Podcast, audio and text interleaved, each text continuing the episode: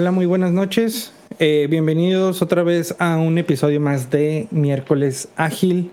En esta ocasión estamos Diógenes y un servidor y más adelante posiblemente se nos una Jorge eh, para la discusión.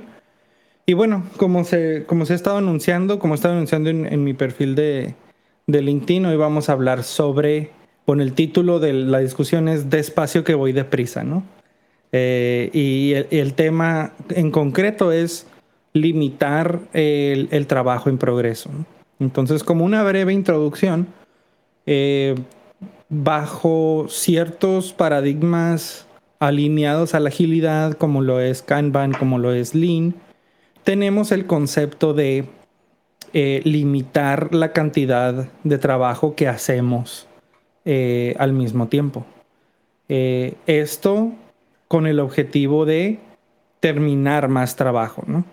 Y no, quizás no sea muy intuitivo, porque tendemos muchas veces a, pensar que para terminar más trabajo tengo que hacer más cosas, ¿no? O sería un poco lógico, al menos desde, desde la dialéctica, pensar que, así es. Pero en realidad en los equipos de trabajo, bueno, cuanto más enfocados estamos, eh, más posibilidades tenemos de progresar, ¿no? Entonces, eh, el día de hoy vamos a estar discutiendo, eh, eh, vamos a estar discutiendo la parte de, bueno, primero, como es usual en, en, el formato, tratar de profundizar un poco en el concepto. Segundo, me gustaría hablar un poco sobre nuestras experiencias con equipos de trabajo que tratan de hacer mucho eh, y tercero, pues hablar de nuestra experiencia tratando de limitar el trabajo en progreso, ¿no? Algunas técnicas, algún tipo de, consejo que tengamos para la audiencia para, lograrlo, ¿no? Porque no es una tarea fácil. Entonces, bueno, empezando la discusión, eh, Diógenes, no sé si quieres agregar algo acerca de el concepto de limitar el, trabajo en progreso y de ahí partimos con experiencias no tan buenas. Bueno, eh, quiero comenzar hoy el tema con las dos principales maneras que yo conozco de, trabajar en eh, de, modelos ágiles. Uno es Scrum. ¿Cómo limitamos el trabajo en el área de Scrum? Bueno, eh, Scrum presenta dos herramientas para limitar el, trabajo. Una es tu, tu sprint backlog. ¿Qué vamos a hacer en este sprint? Cuántas historias, cuántos story points, si usas story points, vamos a trabajar y estamos comprometiéndonos a terminar. Eso ya es limitar el backlog. Otro tipo de limitar el backlog que me agrada mucho es el sprint goal. ¿Por qué? Porque te habla no solamente eh, de qué cantidad de trabajo vas a aceptar, sino de qué tipo de trabajo vamos a aceptar. A partir del sprint goal definimos qué historias, eh, qué, familia de historias, features, epics, etcétera, vamos a estar trabajando durante el próximo sprint, dos, tres, cuatro semanas, lo que se tenga decidido el equipo. Y eh, creo yo que es más sencillo, eh, comparándolo con Kanban, siempre haciendo la comparación con Kanban, ah, porque lo tienes que limitar en el sprint planning, cuando, cuando arranca el sprint, eh, y día a día de que no permitir que te muevan el, el, sprint backlog. Y son las dos maneras más o menos de, limitar el, backlog en, Scrum, en sprint, utilizando sprints. Por otro lado, tenemos Kanban. Kanban, pues tienes tu, eh, tus queues, cada una de tus columnas defines cuántas historias vas a tener por columna máximo. Y a partir de ahí, una herramienta digital o, una herramienta visual te va a decir, ¿sabes qué? Ya tienes más de las cinco tareas que puedes tener en desarrollo con los dos developers que tienes. Eh, en calidad tenemos un tester y ya el tester puede manejar tres tareas diarias y tiene cuatro. ¿Qué onda? ¿Qué vamos a hacer para hoy? Te llama la atención, haces una estrategia en el Daily, en el daily Scrum y aplicas día a día, manejas ese, ese, ese whip limit. A partir de los límites que pones en cada una de las columnas, ya te va a dar un límite de tu, de tu capacidad total.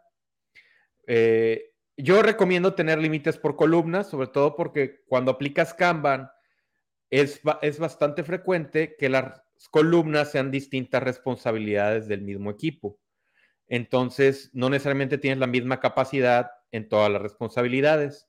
Por eso limitar cada una de las columnas se me hace más sencillo de administrar que tener un límite total. Y, y ¿qué pasa? E, e, ¿En qué nos ayuda a limitar el, el, el trabajo en progreso? En principio, pues el sprint te permite completar cosas y te permite enfocarte en lo que estás haciendo hoy. Entra el concepto de comienza a terminar. Te comprometes a que lo que empiezas lo vamos a acabar lo más pronto posible porque no podemos recibir más trabajo. Y tienes que comenzar conversaciones cuando hay urgencias en el tipo de trabajo. Si tienes un equipo de Scrum que también hace mantenimiento y le llega un bug prioridad 1 que tiene que salir ya en el release de la próxima semana, que es antes del sprint, tienes que empezar a negociar a través de, los límites, de, estos límites de, de WIP limits. Deja, deja de empezar y empieza a terminar. Así es. Exacto. Que es es una conversación aparte, pero va de la mano. O sea, e, e, el, inicio de, ese concepto es manejar, es definir tus límites, definir tus web limits como equipo y como, y como individuos de cada rol.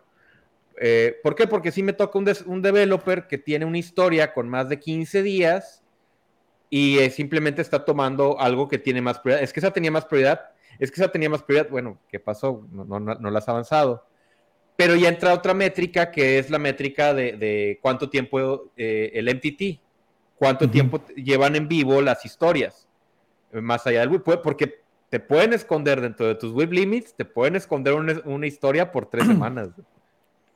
Y Scrum, eh, eso es en Kanban, Scrum lo atiende a partir de a ver qué historias no terminamos qué trabajo fue el que no se terminó, que tenemos que pasar a la siguiente y por qué. Y eso se hace en, la, en el sprint review. Y son, de nuevo, son temas que no considero yo que, que son de lo que vamos a hablar hoy, de, del, del, del, core de lo que vamos a hablar hoy, pero tienen que ver, o sea, tampoco están eh, eh, desalineadas, eh, tienen mucho que ver, ¿no? Y es, un, es un tema bien interesante porque al tratar de establecer límites, tocas otros aspectos, ¿no?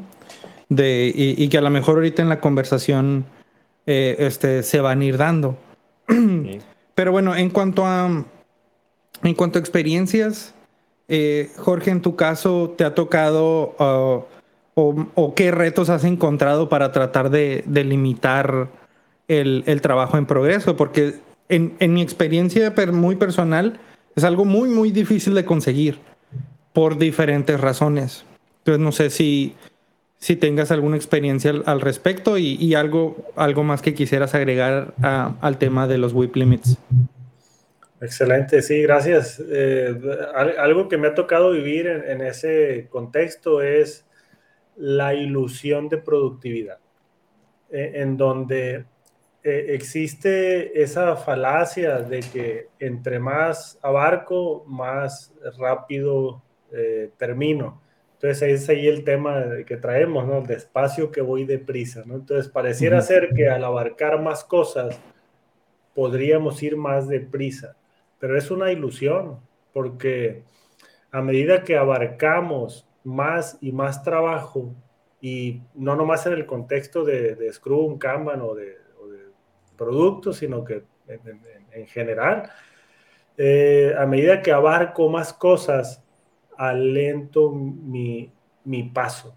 ¿Por qué? Porque pues mi paso se vuelve más pesado. Entonces es como si a la mochila le echara más carga. Claro, puedo con ella, pero mi, mi paso se va, se va a alentar. ¿Por qué? Porque estoy con más cosas al mismo tiempo. Entonces, me ha tocado eh, ver que los equipos tienen la ilusión de, avanzar más rápido, entonces caen en, esa trampa de, tomar más trabajo al inicio de, por ejemplo, de un sprint.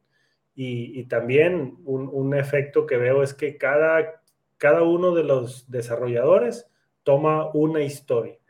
Entonces, se, tiene la, ilusión de que al tomar cada quien algo de trabajo, incluso hasta dos ¿eh? por persona, pues van a avanzar más rápido, pero como me ha tocado eh, poder generar una mentalidad distinta, pues comprobando el resultado, en donde llega el final de un sprint, digamos de dos semanas, y resulta que pues van varias historias en progreso, pero ninguna terminada. Entonces empieza a causar estrés, ¿no? Se empieza a estresar el equipo, eh, la, calidad todavía no se evalúa, entonces eh, el riesgo de que esas se terminan es alto. Entonces terminamos eh, con un riesgo de entregar cero al final. ¿Por qué? Porque todas van caminando así en paralelo, en paralelo, en paralelo, pero muy lento. Estamos trabajando mucho, pero no estamos avanzando. Recuerden que en, agilidad el progreso se da por el valor entregado, no por las horas trabajadas. Entonces, hay cero, cero historias o cero puntos entregados durante el sprint. Entonces eso pues causa estrés, causa ansiedad y causa pues también eh, desmotivación en los propios equipos. Entonces ah. eh, eso lo, he podido lograr eh, pues cambiar una, un poco con experimentos en donde empezamos achatando un poquito la, la, cadena, digamos, o, o el canal, el canal de producción y eh, motivando a los equipos a que puedan hacer cosas como swarming, eh, en donde varios developers, eh, incluso testing, está en, un, en una sola historia de usuario. Perdón, Jorge, te voy a interrumpir ahí. ¿Cómo que varios haciendo una sola historia? Exacto. eso es un pecado. Y es algo que quería tocar también. Es una eh, práctica de desarrollo, se llama swarming. Sí, no, no, no. ¿Qué pasa? Tengo un equipo de cinco, de cinco personas, ¿no? Asumiendo un equipo de cinco personas. Y mi límite es de cuatro. Mm. Uy, ya saltaron. Ah, ya saltó. ¿Cómo si tiene cinco desarrolladores? ¿Cómo no sabe sumar o qué está pasando, ¿no? ¿Qué pasa? ¿Por qué? No conoces a tu equipo, ¿no? management, management sale, ¿no? Y es a partir de limitar, de, manejar límites muy, muy bajos, eh, donde tienes una tarea por tres personas. ¿Y qué pasa? Le quitas... Eh, eh, me pasaba que tenía un, desarrollador que se quejaba mucho de que lo interrumpíamos. Oye, ¿por qué no acabaste eso? Pues porque me interrumpieron. Y, yo me empezaba a creer también que, que, que, no era muy bueno porque le gustaba el shiny, ¿no? O sea, hacía lo shiny, lo nuevo, etcétera. Hasta que empezamos, al, dijimos, ok, ok, vamos a formalizar el whip limit, vamos a poner no más de dos tareas por desarrollador y de tres tareas por tester. Y este cuate empezó a sacar y a sacar y a sacar y a sacar. ¿Qué pasó? Tenía razón. En cuanto le quitamos las interrupciones y le pusimos todo en el to-do y no le nos metíamos con él para que jalara más, terminaba más trabajo. ¿Por qué? Porque dijimos, no más de dos historias abiertas por desarrollador. Y va a lo que comenta Jorge, ¿por qué no menos? Vamos a bajar tantito más, vamos a hacer swarming. Eh, la primera vez que, hablábamos, que, me tocó, ah, eh, que me presentaron lo que era mob programming, era todo el equipo en una sala, ubicado en un solo lugar, en una sala de juntas, con el Product Owner, trabajando en, una computadora, ¿no? Incluso. En, una, historia a la vez. Punto. Una historia a la vez. Y qué rápido avanzábamos. O sea, qué rápido avanzamos e, e, esa, esa semana que estuvimos. Fue un evento especial porque trajimos a todo el equipo a trabajar juntos. No se puede siempre estar eh, conectados en una sesión de, en línea como esta o de Teams presentando. Se vuelve un poco incómodo y es este, estresante. Pero en un equipo colocado, ¿cómo me gustaría seguir trabajando de esa manera?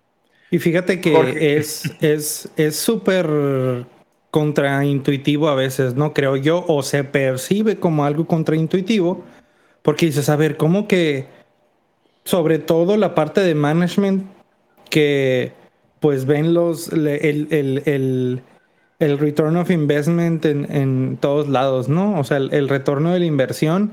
dicen, ¿cómo que todos mi, mis recursos, es decir, todos, todo, todo mi capital humano va a estar trabajando en una sola cosa? Cuando podemos estar trabajando en varias. Y, yo también tengo la experiencia de, del mob programming como un ejercicio experimental. Nunca lo llegamos a adoptar en el día a día, pero esos experimentos fueron muy exitosos.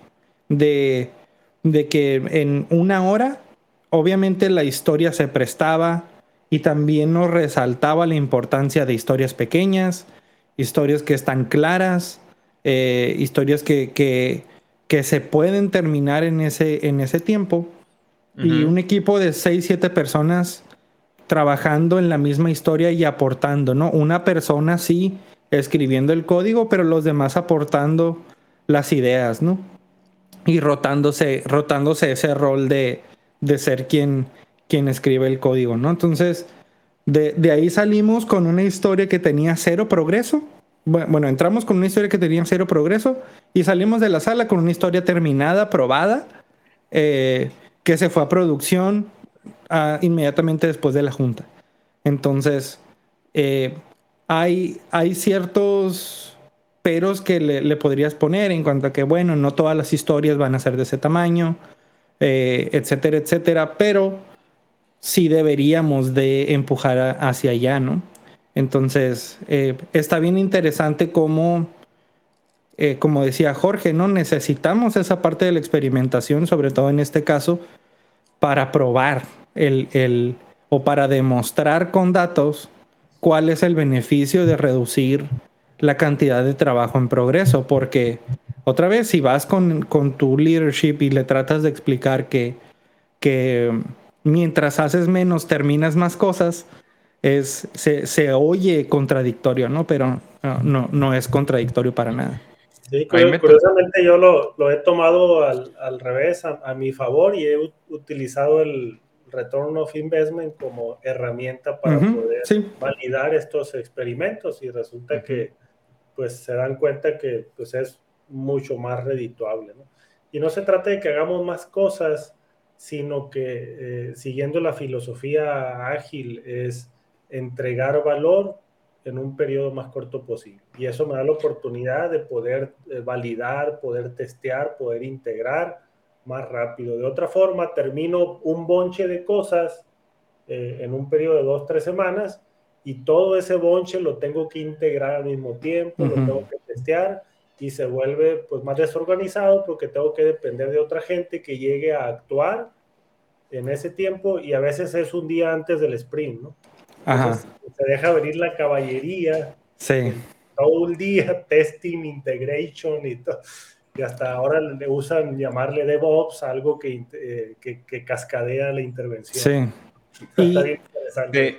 y lo estresante es que tienes poco tiempo para ese ciclo de feedback, ¿no? O sea, ese ciclo de feedback que tiene que suceder porque es muy raro, ¿no? Desde mi punto de vista debería de ser muy raro una, una historia o, una implementación en general que se someta a la verificación y que esté todo perfecto a la primera.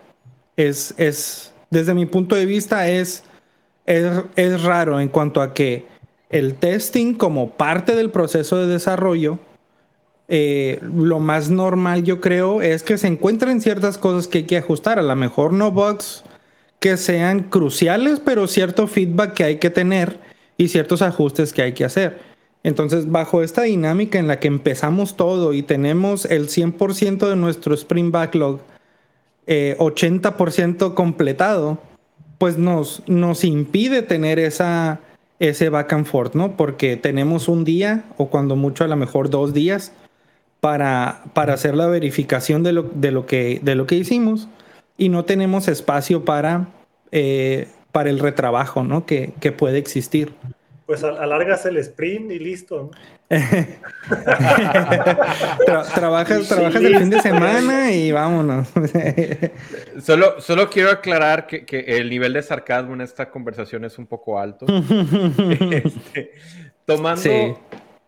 Yo recuerdo, a mí me tocó salir a trabajar cuando, o tal vez es mi experiencia personal, cuando se hablaba mucho del multitasking buscaban al junior developer que podía hacer varias cosas al mismo tiempo. Y nos lo hemos pasado middle managers, individual contributors los últimos 10, 12 años diciendo eso, eso, no, eso no funciona. Puedes hacer una cosa, el cambio de contexto es bastante costoso. Eh, eh, el interrumpir a alguien para que haga otra cosa cuesta 90 minutos del tiempo para, para, que, agarre viada. Si bien eh, en, ocasiones es necesario, gorra de manager, este, lo mejor es dejar a los desarrolladores trabajar y darle su tiempo.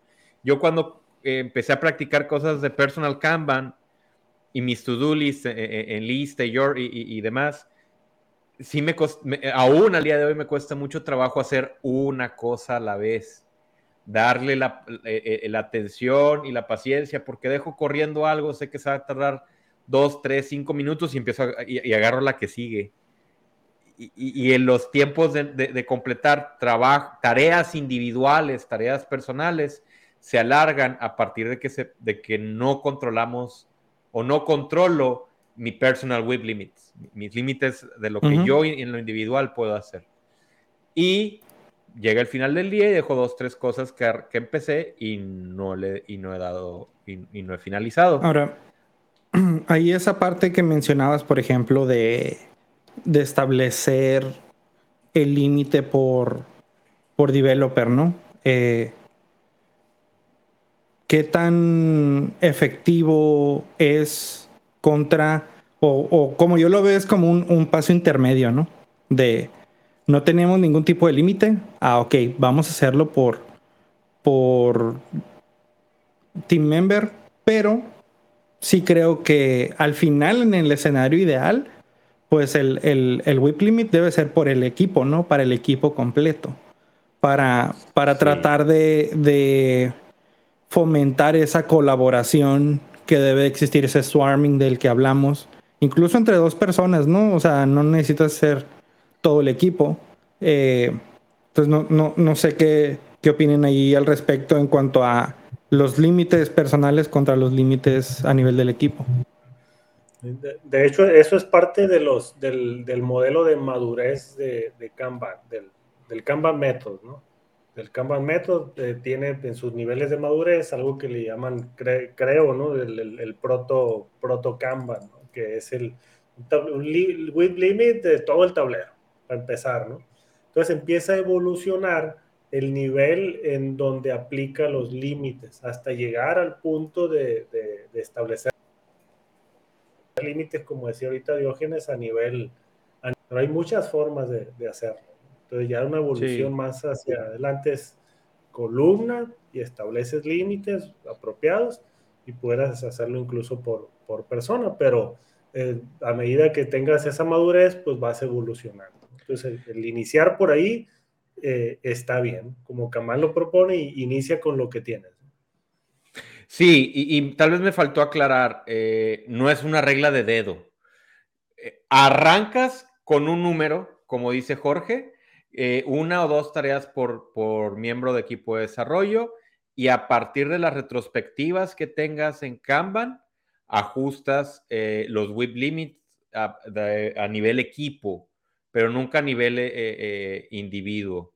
los vas ajustando a nivel equipo. Tenía un, desarrollador que, que en los code reviews se tardaba más, el doble de, tiempo de lo que se ha tardado el desarrollador en hacerlos.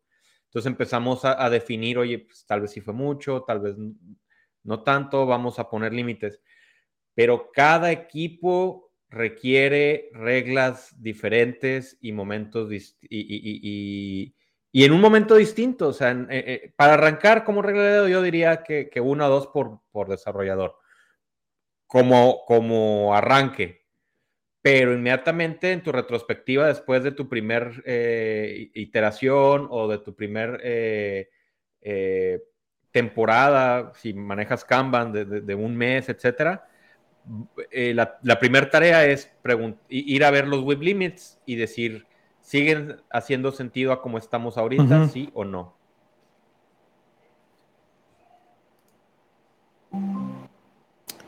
Muy bien. Bueno, aquí se nos, se nos une Pavel.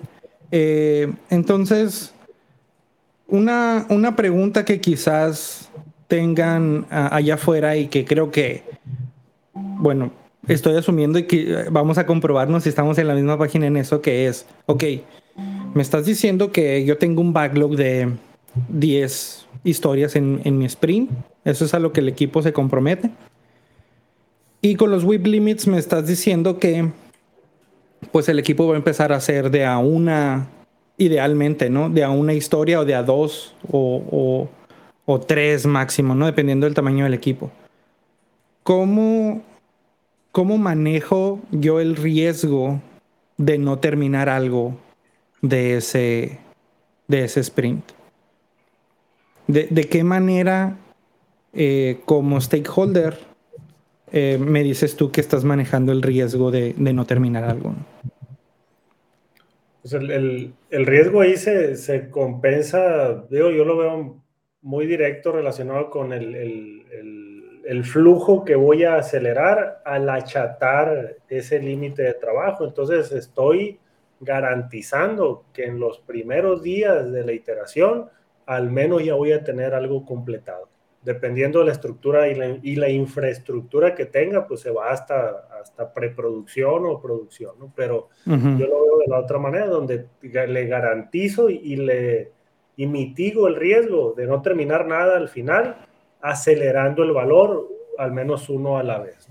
Entonces, aplasto, yo lo veo como una manguera. Aplasto la manguera, pues reduzco el, el volumen que hay en general, sale tal vez lo mismo pero sale con una presión mucho mayor. Entonces, eso es lo que estoy garantizando. Garantizo precisamente que en, los primeros días ya tengo algo entregado. Entonces, si me, si me voy a ese ritmo de otra manera, espérate a la siguiente semana y espérate al final del sprint a que, a que tengamos todo el bunch.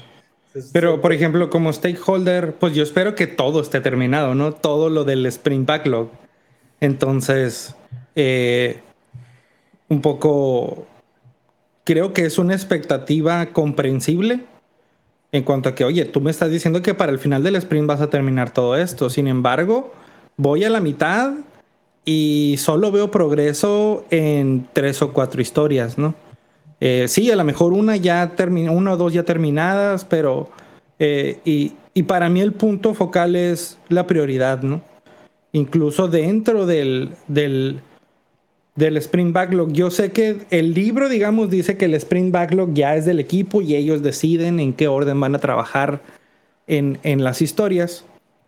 Pero sí creo que trabajar en lo más importante primero es una forma de, de mitigar el riesgo. Es decir, sabiendo que para nuestro Spring Goal esta historia es, crucial, eh, eh, eso es quizás lo que vamos a atacar primero, ¿no? Y, para mí es esa parte de, no es tanto que te estoy garantizando que voy a terminar todo, pero al menos lo más importante, y, aunado a lo que decías, Jorge, ¿no? De en los primeros días te, te voy a estar entregando algo ya tangible.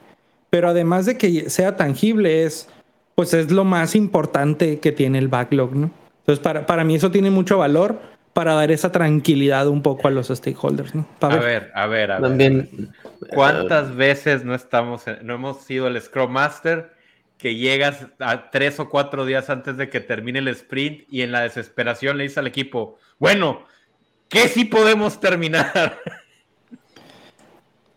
Bueno, pero todo eso, digo, son, son patrones que se, uno es la madurez del equipo, ¿no? ¿Qué tanto trabajaste?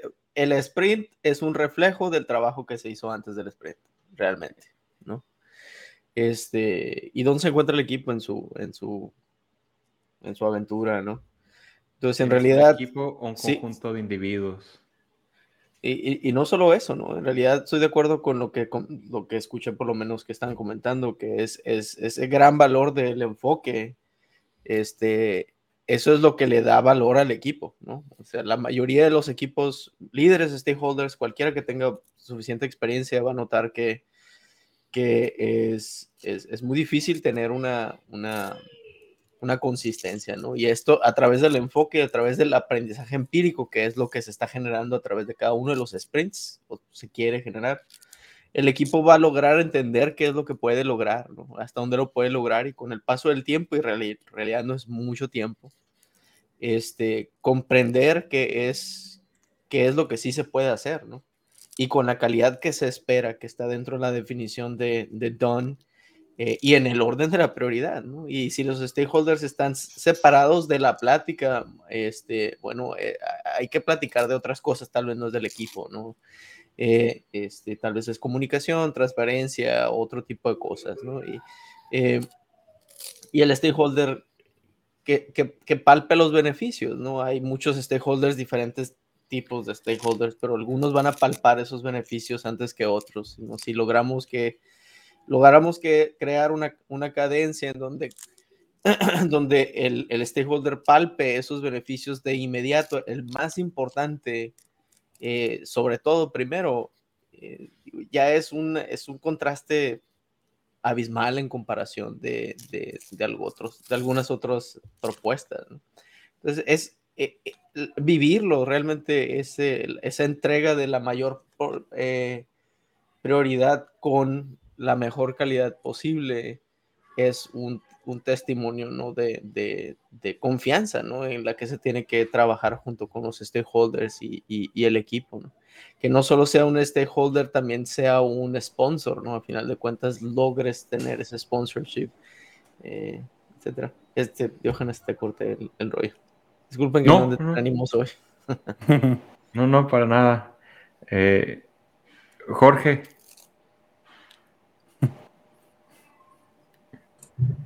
Sí, y, ojo que estamos hablando mucho de iteraciones y de Scrum, ¿no? Pero si, si, nos enfocamos en las posibilidades, pues en, en, un flujo continuo como Kanban, pues eso también tiene otros beneficios. Ya ni siquiera hablamos de que voy a esperarme a una iteración para ver cosas completadas, sino que siempre, siempre estoy viendo cosas completadas. Entonces, el, el tener ese achatamiento del, del, del canal, pues me ayuda a que el flujo siempre exista.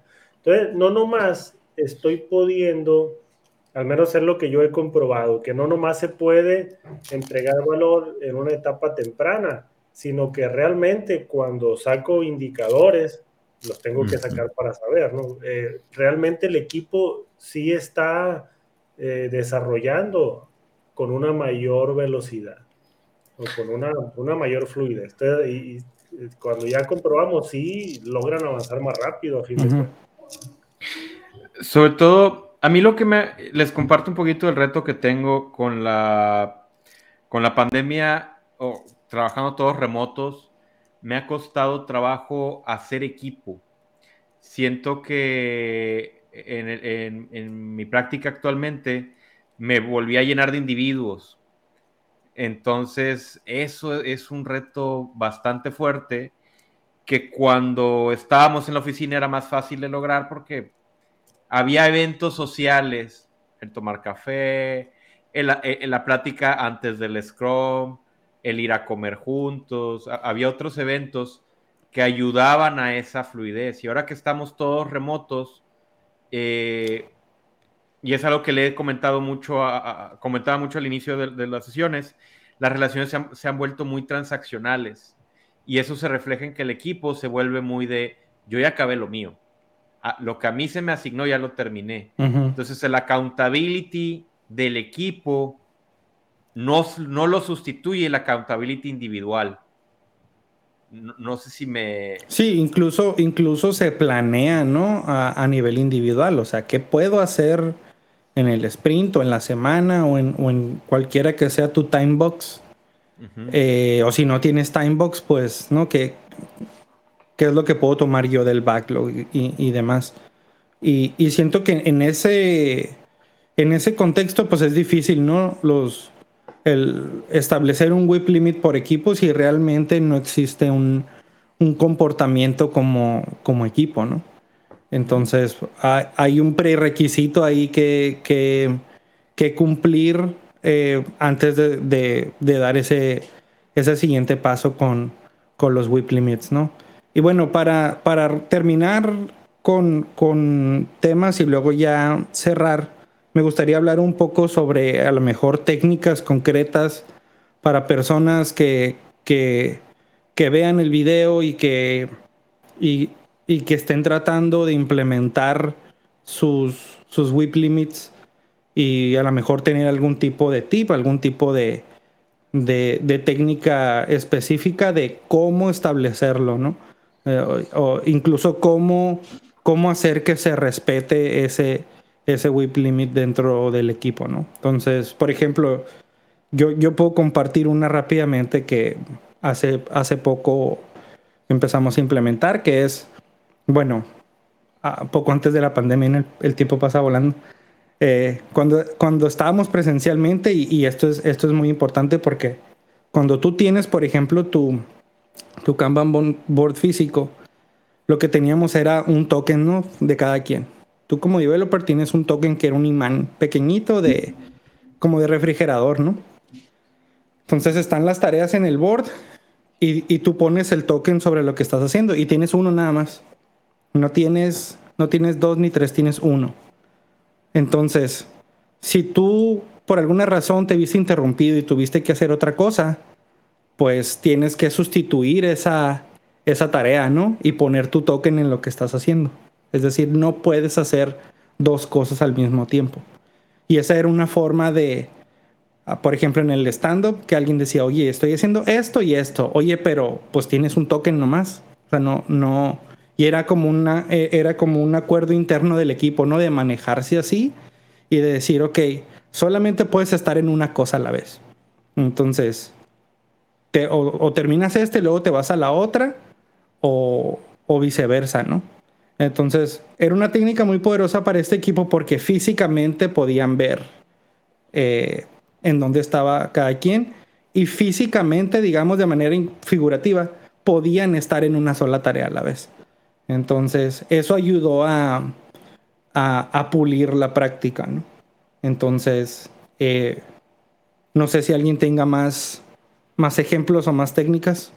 Dos cosas, digo, más que técnicas, la primera sería, este, es, este patrón debe ser parte del acuerdo de trabajo del equipo, ¿no? O sea, es, no, imponerlo realmente es lo que menos funciona, este, lo puedes intentar, claro, muchos lo intentamos, en su momento, pero es, es, es, parte del, del, del, del, acuerdo de trabajo con el equipo. Una vez que cuando se discute con el equipo, este, creo que es parte de la tarea del, equipo mismo, ¿no? No es solo del layout coach del Scrum Master o quien sea que esté apoyando este, digo, la mentalidad ágil Por, eh, con el equipo o el área, es eh, comprender los beneficios, ¿no? Y experimentar.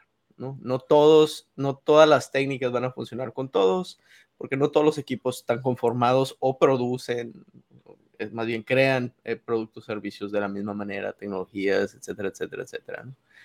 Entonces, de acuerdo, yo completamente de acuerdo, iba a decir lo, que comentaste tú, no igual, pero es los radiadores de información visual, ¿no? aunque sea digital. Eh, es, es es, el, es, el, es, la fuente de la verdad, ¿no? Para, para todos, este, sea físico, ¿no? Es, es importante tenerlos, ¿no? Este, porque es muy fácil perderse en la complejidad del, del trabajo eh, sin tener referencias muy concretas. Y esa es una referencia muy concreta, ¿no? Entonces, esas serían las dos cosas que yo agregaría. Sí, el trabajando en Kanban, que es el tema de definir los WIP limits, yo diría que tienes que tener una sesión con el equipo donde se, se definen los, los limits, reglas iniciales y reglas de y cómo los vamos a ir cambiando, que es lo que mencionaban ustedes y revisarlos todos los días. Todos los días revisar en qué nivel estamos, que, si estamos verde, naranja, rojo, o revisarlos eh, y cada cuánto los vamos a volver a evaluar. Si va a ser cada retrospectiva, si los vamos a ver cada mes, cada dos meses, cada cuarto, cada seis meses, etcétera. E, esa tarea es constante, no es algo que pones el número y ya te olvidas. Eh, y lo ves rojo y nadie lo pela. Hay que ponerle atención a los radiadores de información, hay que actuar sobre ellos y hay que tener poquitos. Que luego será otro tema del que platicaremos, eh, de cuántos podemos manejar. Pero sí, el ponerle atención, el actuar sobre ellos y el tener un compromiso de todo el equipo ante esos límites de trabajo. yo, considero que algo importante para empezar a hablar de, de, de WIP limits es primero, primero, primero, observar. O sea, si estamos hablando de limitar el trabajo en progreso, primero debemos de conocer a cuál es el trabajo en progreso y cuánto tengo en progreso, porque muchas veces ni siquiera lo conocemos. Entonces, si ni siquiera eso tenemos, pues estamos en, otro paso previo, ¿no? Porque aunque haya tableros digitales o, físicos, muchas veces no se enfocan en lo que hay en progreso y, tienen otros enfoques. Entonces yo creo que lo primero es conocer a cuál es nuestro trabajo en progreso y a partir de ahí poder ir achatando poco a poquito, uno a la vez tal vez, y hacer experimentos para descubrir qué pasa. Pero el hablar de repente, de hablar, de, limitar el trabajo en progreso, me parecería algo muy aventurado cuando pues, no hay esa conciencia. Entonces, para mí lo más ah, fácil se me hace hacer experimentos limitando una pieza de trabajo a la, vez, tal vez, para descubrir qué pasa. Pero a partir de ahí es importante ir midiendo, porque si no nomás asumimos que limitando el WIP ya ya voy a ser más productivo, pues estamos bajo muchos assumptions. Entonces, yo creo que es clave medir. Y lo otro es que una vez que llegamos al tope de un elemento por persona, mm, yo me arriesgaría a decir que ese no es el tope. y, volvemos a la conversación inicial. De, a partir de ahí, yo creo que ese sería el, más práctico, ¿no? Llegar a, una, a un elemento de trabajo por persona, con lo que sea que estemos haciendo. Pero aún hay más, podemos hacer todavía más que eso. Entonces yo me, me aventuraría a hacer todavía experimentos adicionales en donde podamos utilizar prácticas como las que mencionamos al inicio, ya sea swarming, pay programming, mob programming, pero pues un experimento a la vez, porque si no conocen esas técnicas como equipo, va a ser muy complicado que al menos dos personas trabajen en una sola historia. Entonces, si no sabemos, hay que aprenderlo. Entonces, yo, me, yo también me aventuraría a agregar entrenamiento de esas prácticas. Muy bien. Ok, pues vamos, eh, vamos cerrando el tema. Eh, si quieren, nos vamos Diógenes, Jorge, Pavel y, y cierro con la despedida.